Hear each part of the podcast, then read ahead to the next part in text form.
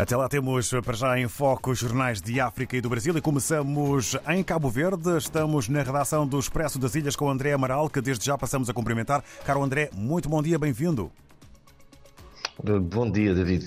Obrigado pelo convite e damos destaque nesta edição do Expresso das Ilhas à manchete com a entrevista de Gualberto do Rosário, antigo primeiro-ministro cabo-verdiano, que eh, falou com os Expresso das Ilhas sobre o recente feriado do 13 de janeiro e a sua, o que significa esta data. Para o Alberto do Rosário, então, o 13 de janeiro foi um movimento popular, nem sequer foi um movimento partidário que permitiu uh, o estabelecimento da democracia em Cabo Verde.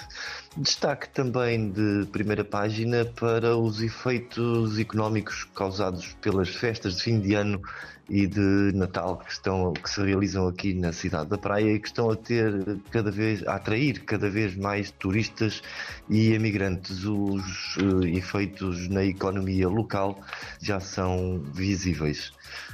Cabo Verde foi, na passada sexta-feira, certificado como um país livre de paludismo. Há seis anos que não há transmissão de casos de paludismo uh, aqui em Cabo Verde. Os casos que surgem são importados e a OMS certificou agora o país como um país livre da doença. Mas para Artur Correia, o antigo diretor nacional de saúde de, aqui de Cabo Verde, mais importante que este certificado agora é manter a condição de país livre do paludismo.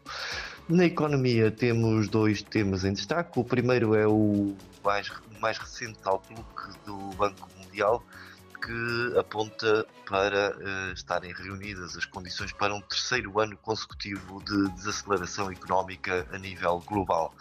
Outro tema na economia é sobre o aumento do salário mínimo em Cabo Verde.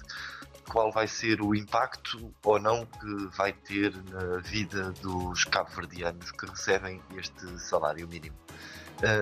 São estes os títulos da edição desta semana, David. Muito obrigado. Votos de uma boa jornada para toda a equipa na redação do Expresso das Ilhas. Um encontro que fica desde já marcado para a próxima semana. Um abraço, André Amaral.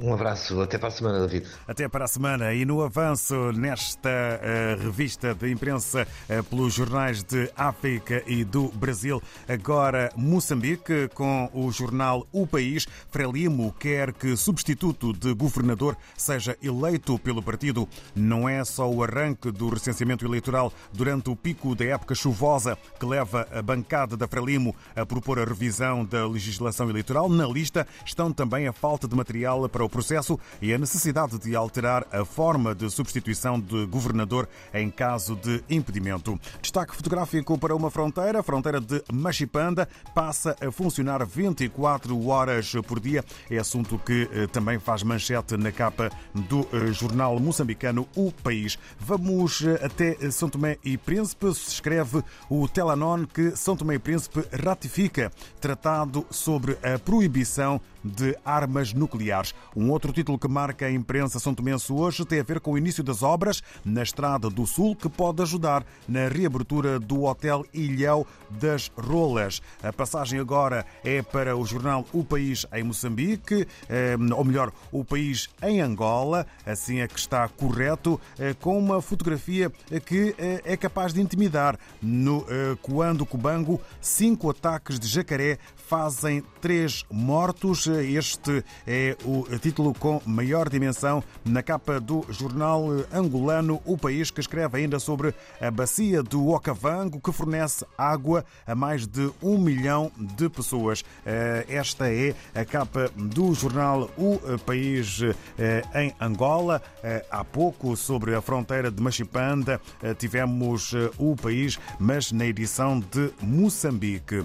Entretanto, vamos até ao Brasil. Na Folha Folha de São Paulo, letras garrafais para o título Renda da elite do país cresce o triplo da dos outros brasileiros. Ganhos do grupo que representa 0,01% da população cresceram 96%, enquanto os do restante avançaram 33%. O destaque fotográfico para uma moradora que passa por Mato Alto, um dos motivos de queixas no Jardim Arpoador, na zona oeste da capital. Buracos, iluminação e lixo estão entre as, entre as reclamações. Queixas de zeladoria e limpeza batem também recorde na cidade de eh, São Paulo. Assim está a capa da Folha de São Paulo. No regresso agora à África, tempo para o democrata na Guiné-Bissau, com a Liga Guineense dos Direitos Humanos a criticar a decisão do governo de suspender a liberdade de reunião